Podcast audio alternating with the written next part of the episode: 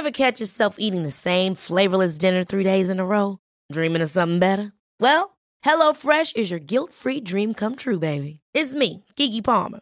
Let's wake up those taste buds with hot, juicy pecan-crusted chicken or garlic butter shrimp scampi. Mm. Hello Fresh. Stop dreaming of all the delicious possibilities and dig in at HelloFresh.com. Let's get this dinner party started.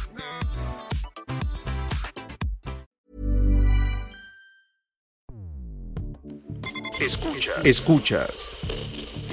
Escuchas un podcast de Dixo. Escuchas Fuera de la Caja con Macario Esquetino.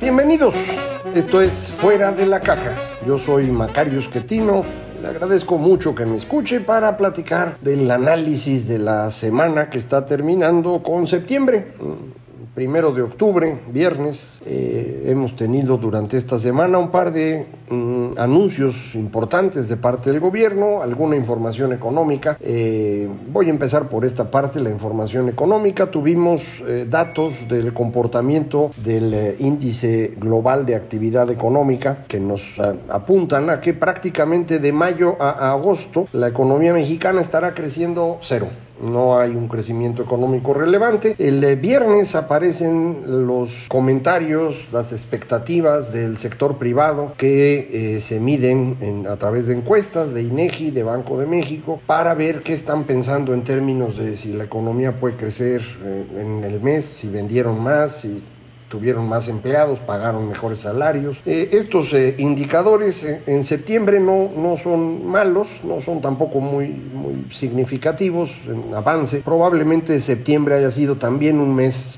similar a los anteriores, un pequeño crecimiento, una pequeña caída y mantengamos este mm, movimiento de prácticamente cero. De manera que ya nos quedarían octubre, noviembre y diciembre para ver si con eso logramos empujar un poco más la recuperación o nos quedamos ahí en los alrededores del 5.8% de crecimiento para este año. Eh, a lo mejor llegamos al 6, si hay el empujón que le digo, a lo mejor no alcanzamos ni siquiera el 5.8, pero eso es. Lo importante, le he comentado ya en varias ocasiones, es que no veo cómo vamos a crecer el próximo año. Eh, si en estos meses no logramos nada, pues no veo por qué en los otros sí. Me dirán, bueno, pero es que nos tocó otra vez el brinco de los contagios. Sí, es cierto, pero pues eh, no sé si el próximo año no va a haber, ojalá de veras no haya. Aún así, la parte que falta por recuperarse en donde el eh, COVID tiene impacto son los servicios asociados a transporte, hoteles, eh, restaurantes, entretenimiento. Ahí todavía hay un margen donde podría haber algo de crecimiento, no sé cuánto, pero es donde podría haber aportación. En lo demás ya no hay nada. manufacturas están ya arriba de cómo estábamos antes, muy asociadas al comportamiento de las manufacturas estadounidenses. Ahí nos ha golpeado el tema de la ruptura de las cadenas de suministro. Usted seguramente ha escuchado que faltan chips, que faltan resinas plásticas, que hay problemas con distintas eh, proveedurías que pues, no se han podido eh, eh, estabilizar, regresar a niveles normales. Se nos quedaron montones de contenedores en los puertos que no se están recuperando para que puedan ser utilizados para el comercio. Entonces ahí hay un, problema que cuando se resuelva, es global, eh, nos va a ayudar un poquito a crecer más rápido, es una buena cosa. Pero, por ejemplo, nuestro problema más importante, que es inversión, pues ahí no hay cómo mejorar, no hay ninguna señal que pueda atraer inversionistas en grandes cantidades. Ya hemos platicado que ahorita sería una oportunidad dorada, China y Estados Unidos en problemas, entre ellos eh, China con problemas adentro, con dificultades para mantener el crecimiento, tanto por su crisis inmobiliaria como por un problema de abasto energético. Eh, ahorita podríamos aprovechar, pero pues no es el momento ideal porque no queremos que llegue la inversión cuando menos no quiere el presidente, y con eso alcanza porque pues el presidente es todo el gobierno, acuérdese, se concentró todo el poder en él, prácticamente derrumbamos las estructuras estructuras de mando en el gobierno, se expulsó a la gente que sabía, muy pocos en el gobierno federal conocen su ramo, han tenido niveles directivos, muy poquitos, la inmensa mayoría no tiene idea de qué está haciendo ahí, eh, y el resultado pues es que todo depende de lo que diga el presidente. Y como se le ocurren cosas muy raras, pues a veces nadie le hace caso, a veces sí le hacen caso, pero no da resultados y, no tenemos para dónde movernos. Entonces, pues eh, consumo de servicios puede crecer, consumo de bienes no creo que tenga un crecimiento grande, ya está en buen nivel. Inversión no puede crecer y nuestro problema más importante asociado a inversión y que tiene que ver con el crecimiento de las manufacturas es la energía. decía yo hace un momento, China tiene un problema de abasto energético porque hay en este momento escasez de gas natural y eso es un problema. Eh, pero nosotros en realidad nuestro problema en energía es un problema autoinfligido, es decisión del presidente. Eh, y este es ya uno de los dos anuncios de esta semana. El viernes se anuncia en la mañanera que se envía una reforma eh, eléctrica al, Congreso que implica cambios constitucionales y lo que se busca es regresar a Comisión Federal de Electricidad al carácter de monopolio. Eh, se le debe garantizar al menos 54% del mercado y usted dirá, si es 54 y no es 100, pues no puede ser monopolio. Estrictamente hablando, tendría usted razón, con un detalle. Se desaparece la Comisión Reguladora de Energía, la Comisión Nacional de Hidrocarburos y el SENACE, el, el centro que abastece, controla el abasto de consumo eléctrico, queda dentro de Comisión Federal, lo que significa que el 46% de energía eléctrica que podría producir alguien que no sea comisión, va a tener que vendérselo a comisión. Y comisión es el que va a decir a qué precio le venden y a qué precio venden ellos. Esto lo que significa es que Comisión Federal es un monopolio. Crear un monopolio es una tontería. Usted ya lo sabe, porque ya lo hemos platicado en muchas ocasiones, los monopolios reducen el mercado para poder vender más caro. Esa es la estrategia. Usted me dirá, no, pero los monopolios de gobierno no son así, porque ellos van a estar buscando el bien público. Eso es una gran mentira también, eso no va a pasar. Pemex fue un monopolio por mucho tiempo. Comisión Federal fue un monopolio por mucho tiempo. Teléfonos de México también lo fue. Ninguno de los tres desarrolló ningún bienestar público. Lo que hicieron fue generar grandes problemas. Eh, ya nadie se ha de acordar, pero antes de que se privatizara Teléfonos de México, conseguir una línea telefónica podía tardar entre seis meses y dos o tres años. Eh, era un servicio de quinta. Eh, y cuando se vendió, pues indudablemente le permitió al señor Slim volverse multimillonario y eso es algo que no debió haber ocurrido, pero eh, en términos de, la gente, del servicio, del consumidor, fue un gran avance. Lo mismo ocurrió con la electricidad en el momento que se permite que entren otros productores. Eh, esto ayudó a que pudiéramos tener mejor abasto y a mejor precio. Y de hecho, produciendo de una manera más limpia, además. Eh, lo mismo está pasando con el petróleo no tenemos todavía realmente un mercado petrolero privado importante porque hubo pocas licitaciones, se frenaron las rondas de licitación, en este gobierno, eh, pero sí se avanzó en gasolina y usted habrá visto la diferencia de servicio, la diferencia de calidad eh, y esto pues empezó a acabar con las gasolineras de Pemex. Entonces pues decidieron que ya no le van a dar permiso a otras gasolineras que no quieren ni siquiera centros de distribución y pues ya empezaron los problemas. Bueno, este es mm, donde estamos. La decisión de hacer esta reforma eléctrica es una decisión que no tiene sentido económico, no ayuda al consumidor, no tiene sentido financiero porque esto va a costar una fortuna que no vamos a poder pagar y pues no, no veo qué sentido tiene. Usted me dirá, es que es la visión ideológica esta de la soberanía. Pues es una visión que es muy absurda. Eh, incluso en los años 70 no era una visión brillante y, entonces eran monopolios y fracasaron. Ahora es algo mucho peor. Eh, ¿Qué va a pasar con esta iniciativa? Yo creo que la iniciativa por ser de carácter constitucional, no tiene futuro. No tienen mayoría de votos, mayoría calificada en la Cámara de Diputados ni en el Senado los aliados del presidente. Eh, mucha gente dice, ah, pero es que aquí el PRI sí se va a aliar con Morena para sacar adelante esta iniciativa. Supongamos que así es, supongamos que el PRI en la Cámara de Diputados se une a Morena para sacar la reforma eléctrica y en el Senado de alguna manera logran pasarla. Supongamos entonces que hay esta reforma. Esto implicaría de inmediato un eh, reclamo generalizado de los productores de energía eléctrica que están en México, inversionistas extranjeros, que vinieron al amparo de una ley que de pronto se les cambia. Eh, esto va a llevar a pleitos en tribunales, en eh, mecanismos de intermediación, eh, que nos van a obligar a pagar multas, indemnizaciones, que no sé con certeza cuánto puede ser. He visto varias estimaciones que van entre 60 y 150 mil millones de dólares. Es más o menos la deuda de Pemex. Vamos a duplicar la deuda que tiene Pemex, que no se puede pagar, la vamos a duplicar para poder lograr que Comisión Federal sea el único que produce. Pregúntome yo, ¿qué ganamos con eso? No veo qué ganamos. Entonces, suponiendo que esto efectivamente ocurriese, el resultado va a ser una situación financiera muy grave para el gobierno mexicano.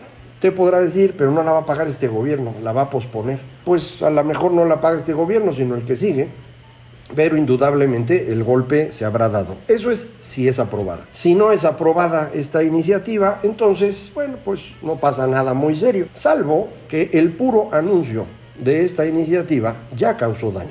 Si usted está continuamente insistiendo en que nadie venga a invertir, pues va usted a lograr que nadie venga a invertir. Y yo creo que ya lo logramos. Yo creo que ya hemos... Eh, convencido a los inversionistas extranjeros de que México no es un buen lugar, que no vale la pena venir a ver pues qué día me va a tocar contratar abogados, porque pues sí, hay manera de defenderse afortunadamente todavía, pero pues hay que contratar abogados y eso tiene un costo. Y luego estos pleitos pueden durar años y esos años a veces se puede vender y a veces no. Y entonces las pérdidas pueden ser muy, muy grandes. Entonces, ¿para qué estar arriesgándose? Mejor no vamos. Y los que ya están, ah, pues los que ya están eh, han hecho una cosa muy curiosa. Descubrí esta semana eh, haciendo cifras con los datos de comercio exterior, me encontré que las exportaciones manufactureras han ido creciendo. Le digo, la manufactura de México y la de Estados Unidos se mueven parejas, incluso nosotros vamos más rápido, entonces ahí va bien eso. Sin embargo, las importaciones de bienes intermedios, es decir, insumos, no, no están creciendo al mismo ritmo. Eh, me puse a revisar las cifras y lo que encuentro es una diferencia muy considerable que además empieza en mediados del 2019. Y lo que va a ocurrir de ahí en adelante es esta diferenciación cada vez mayor, que para mí es un intento de las empresas ya instaladas en México en obtener la mayor ganancia posible con la inversión que ya tenían, lo más pronto que se pueda. Véndele acábate los inventarios y vamos eh, tratando de sacar esto adelante, porque cualquier día nos toca a nosotros, entre que no hay electricidad o no hay gas natural o de plano el señor se le ocurre expropiar, mejor ni le busques. Eh, entonces creo que eso está ocurriendo. El otro anuncio que se hizo esta semana eh, ocurrió en la inauguración de una sucursal del Banco del Bienestar en la Ciudad de México, eh, que tuvo toda una puesta en escena. Por ahí anda un video en, eh, las redes, usted lo puede ver, de cómo el, el, presidente se sube al suru para avanzar 5 metros de manera que lo puedan filmar como si llegara en el suru desde su casa, cosa ficticia. Esconden a los que le están reclamando, le ponen enfrente los que van a aplaudir. toda una puesta en escena que bueno, eh, es normal en muchos políticos, pero se suponía que este señor era diferente, decían, eh, entonces pues los está engañando, ¿no? Pero inauguró el Banco del Bienestar y dijo que quiere que todas las remesas y toda la nómina de los gobiernos sea a través del Banco del Bienestar. Esto no se puede. Usted, si es trabajador en algún lado y le pagan por nómina, tiene el derecho en México a elegir a través de qué banco. Nada más cosa de avisarle a la empresa, oiga, yo quiero BBVA, yo quiero Citibanamex, HSBC, Banorte, el que usted quiera. Y la empresa le tiene que pagar ahí. Ahora va a resultar que el gobierno le va a decir a su gente, todos al Banco del Bienestar. Un banco que no tiene sucursales, que no tiene estructura, que no solo Dios sabe cómo está funcionando, pero que ya construyeron un montón de mm, estos eh, maquinitas, eh, cajeros electrónicos, los militares y seguro va a funcionar. Pues mire, la verdad yo no, me arriesgaría si hay bancos que funcionan, ¿para qué andar buscando con este? Las remesas menos todavía. Usted manda las remesas de otra parte, eh, pasan por Banco de México para el intercambio de dólares a pesos y eh, se le deposita en algún lado. Eh, no veo cómo lo va a hacer el Banco del Bienestar. Entonces también creo que es un anuncio que no tiene sentido. Pero si lo tuviera, estaríamos hablando de una competencia desleal en el mercado financiero específicamente bancaria. Y tenemos una Comisión Federal de Competencia Económica que puede darle eh, curso a demandas de los bancos en, esta, en este mercado y creo que ahí vamos a tener otro problema. Eh, otra vez es estar buscando a ver cómo le hago para que los empresarios no estén, todo lo haga el gobierno porque el gobierno es honesto. Bueno, el gobierno no es honesto, los que están en el gobierno no son honestos, ni estos ni los de antes, ni los que vengan después. Esto no existe. Existen gobiernos transparentes que tienen mecanismos para evitar que los corruptos proliferen. Ese no ha sido el caso en México. Eh, habíamos ido avanzando algo, ya lo perdimos, ahora no hay transparencia. Eh, y entonces en este momento puede haber más corrupción que en otros gobiernos. No lo sé de cierto, pero puede haberlo, porque hay menos mecanismos para vigilar, que es lo que realmente sirve no apelar a, que las personas nazcan honestas, eso no, no existe. Todos los seres humanos tienen márgenes y algunos tienen unos márgenes para asustarse. Entonces, pues hay que vigilarlos. Si usted quita los mecanismos de vigilancia, pues el problema puede ser realmente serio. Eh, ese fue el otro, el otro anuncio, insisto, el gobierno que es una sola persona, tratando de expulsar a cualquier otro, a los productores de energía eléctrica, a quienes están vendiendo gasolinas, a los bancos, a todos el único que debe existir es el gobierno que al final es de una sola persona. Y esa sola persona en ese mismo eh, evento de inauguración del, cajero electrónico o la sucursal del Banco del Bienestar fue acompañado por su sucesora.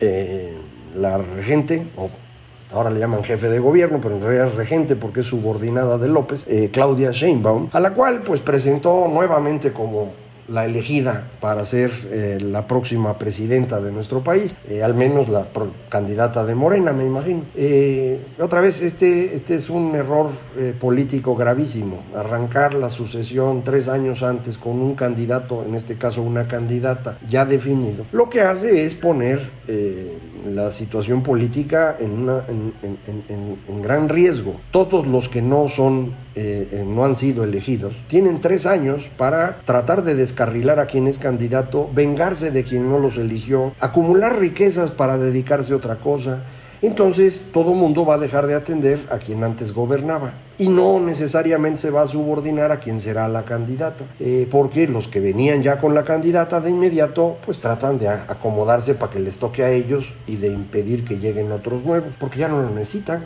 Normalmente en la política usted va buscando aliados para que cuando llegue el momento de la elección, pues tener más canicas que los demás. Pero la elección ya ocurrió ya dijo que va a ser ella, entonces no necesitas más. Los otros que pueden competir van a tratar de descarrilarla. Los que no pueden competir, pues van a tratar de volverse millonarios en este momento. Entonces, eh, el presidente perdió el control político del país en esa decisión.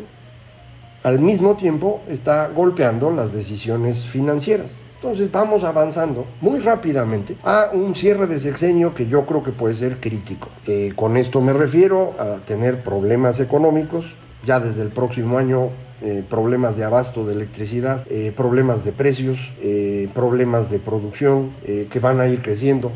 si efectivamente esta iniciativa de la reforma eléctrica fuese aprobada, pues vamos a tener un problema financiero adicional. Seguramente perderíamos el grado de inversión. el próximo año Pemex va a estar perdiendo dinero en prácticamente todos los pozos porque pues están invirtiendo cantidades que no no se pueden defender.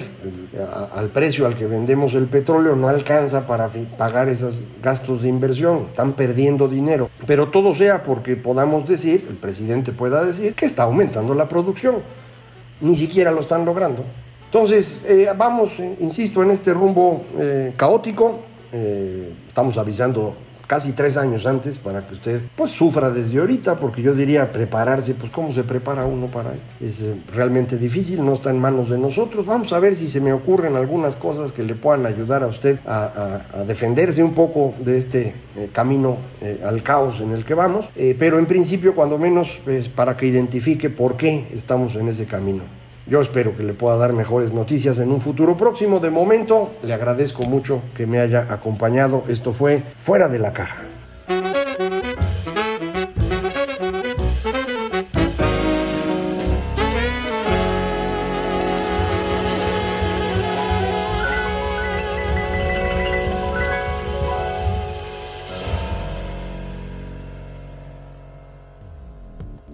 Dixo presentó De la caja con Macario Esquetino. La producción de este podcast corrió a cargo de Verónica Hernández. Coordinación de producción, Verónica Hernández. Dirección general, Dani Sadia.